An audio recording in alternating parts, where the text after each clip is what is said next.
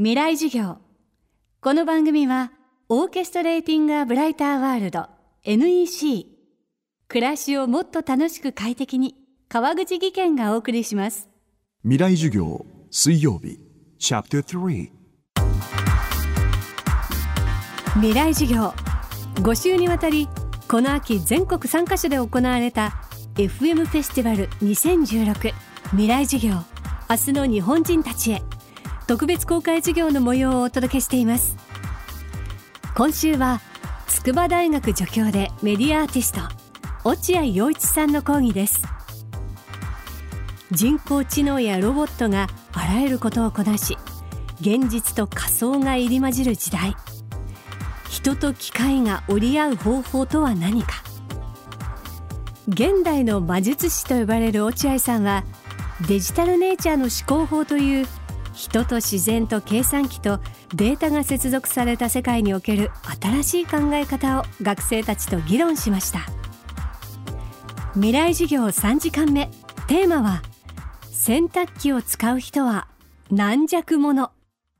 今の時代ってコンピューターと人間どっちの方が主体だと思います？人間だと思う人はイエスを、えー、とコンピューターだと思う人はノーを挙げてください、まあ、これはほとんどの人が人間が主体だって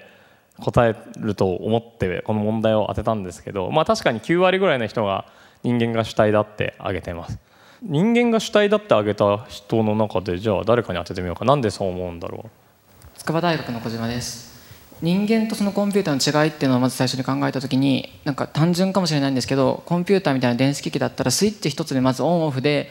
全体のその動きを止めるか続けるかってことができるかなって考えた時に人間だけはどうしてもその動作を止める点ではできない。だから誰かどっかの国で一人の独裁者が暴走したってなっても例えばそれがまだ AI とかだったらどうにかそのスイッチのオンオフで解決策が見えるかもしれないけど人間の思考をオフにすることはできないっていう観点から人間の方が優位に立つかなと思いました。なるほどじゃあ逆に言うと脳の方の意見も聞いてみようかな。コンピューターが主体だと思ってた人は手を挙げてはいどうぞ。えっと、慶応大学の西村です。人間はもう暮らしの中でほとんどコンピューターがないと生きていけない時代になってきててその依存してるからもコンピューターが主体と言ってもいいと思います。なるほど。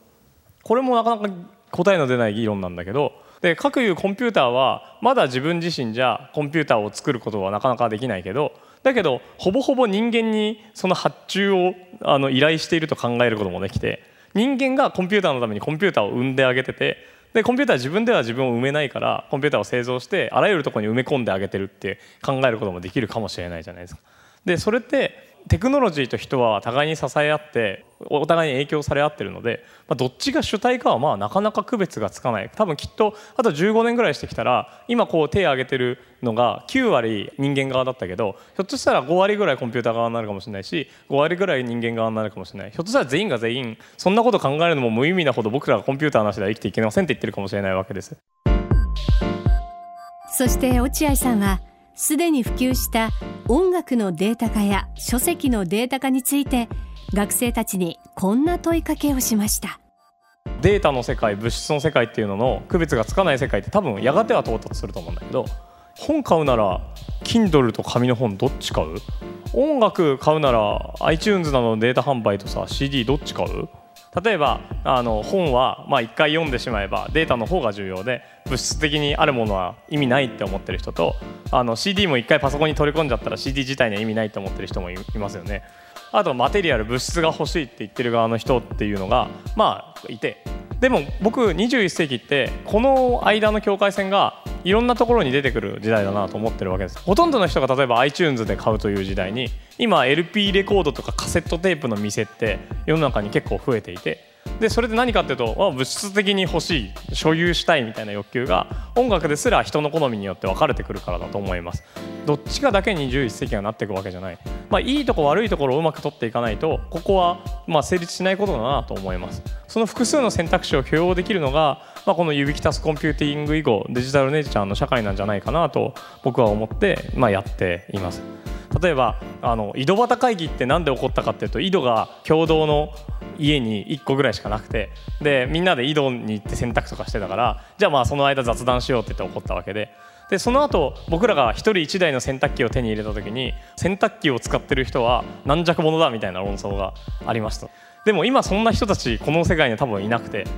でそれは僕らが今 AI と向き合ってる時に AI が人間の仕事を奪っちゃうんじゃないか論争と同じように僕らって多分テクノロジーの進歩を最初拒否しながら次当たり前のようにこう受け入れて次のステップに進んでいくものだと思います。ちょうど大量生産の時代が終わろうとしていてでデザインされたものをいろんな人に配る時代から一人一人別なものを手に入れてもいい。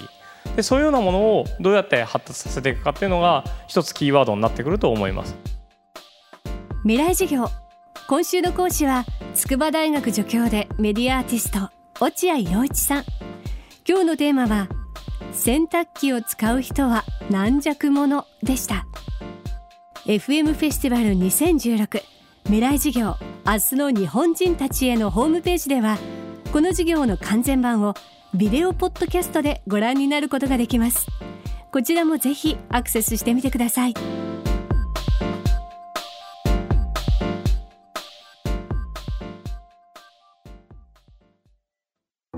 川口技研。